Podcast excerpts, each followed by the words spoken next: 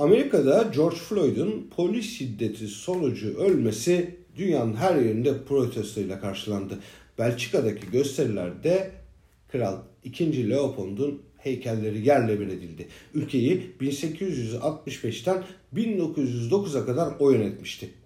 Peki kimdi bu Leopold? Bir baba kesilmiş küçük bir el ve ayak parçalarına bakıyor. Bununla bir ilişkisi var mı? Biraz daha geçmişe gidelim. Amerika'yı keşfettiğinden habersiz Kristof Kolomb 1493'te ikinci yolculuğuna çıktı. Zihnimize takılı 15. yüzyıla ait bir resim.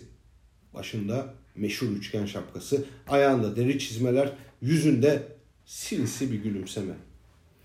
Haiti'ye ayak basınca aralarında zıplayıp duran, yuvarlak şeye vurabilmek için mücadele eden yerleri gördü ve o gülümseme yüzünde böylece dondu. Kaşif not defterine şunları yazdı. Ayaklarında bizim giydiklerimize hiç benzemeyen tabanlarının şeklini almış ayakkabılar var. 1493'te Haiti'deki futbol maçı, top ve spor ayakkabılar. Sebebi kauçuk ağacı. Latin Amerika ve Amazonlarda yetişen kauçuk, Kolomb gibi başka gezginleri de hayrete düşürmüştü. Ama yeterince ilgi çekmedi. Kauçuktan ilk kez Fransızlar yararlandı.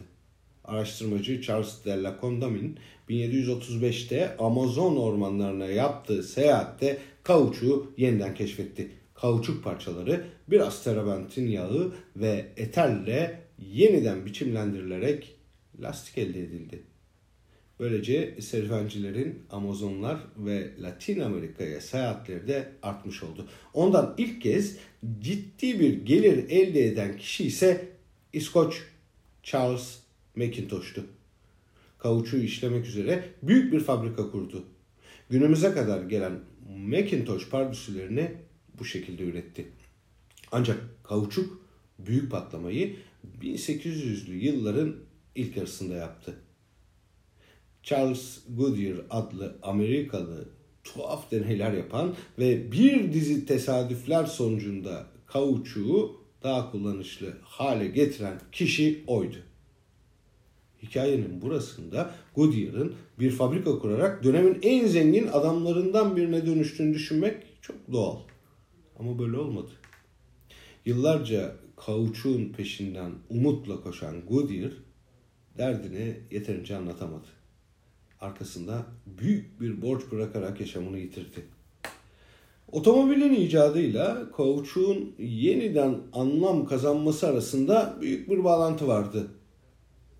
Dönemin koşullarını değerlendirip otomobil lastiği üretmeye karar veren Frank Siberling şirketine kauçuğu daha kullanışlı hale getiren o mucidin ismini verdi.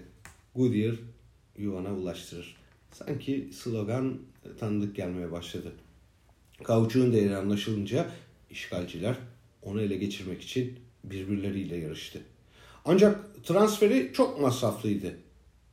Böylece onu sahip oldukları sömürgelerde yetiştirmeyi düşündüler. İmparator II. Leopold da Belçika'nın sömürgelerinden biri olan Kongo'da tarihte sıkça başvurulan bir yol izleyip bir taşla iki kuş vurdu. Kongolular çalınan toprakları ve kauçuk tarlalarında aynı zamanda canları beş para etmeyen köleler olarak çalıştırıldı.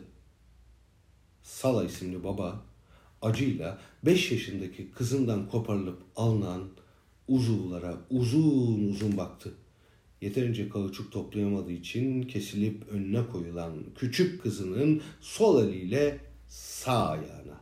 Sonra o parçaları bir kutuya yerleştirip bölgede misyoner olarak görev yapan din adamı John Hobbes Harris'in kapısına götürdü.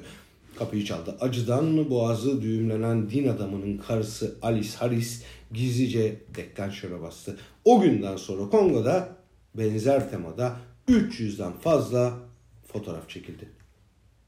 Kongo halkına acı götüren Belçika İmparatoru 2. Leopold'un heykellerini acı dolu o fotoğraflarla yan yana koyalım. heykelleri yıkmakta biraz geç kalmadı mı dünya?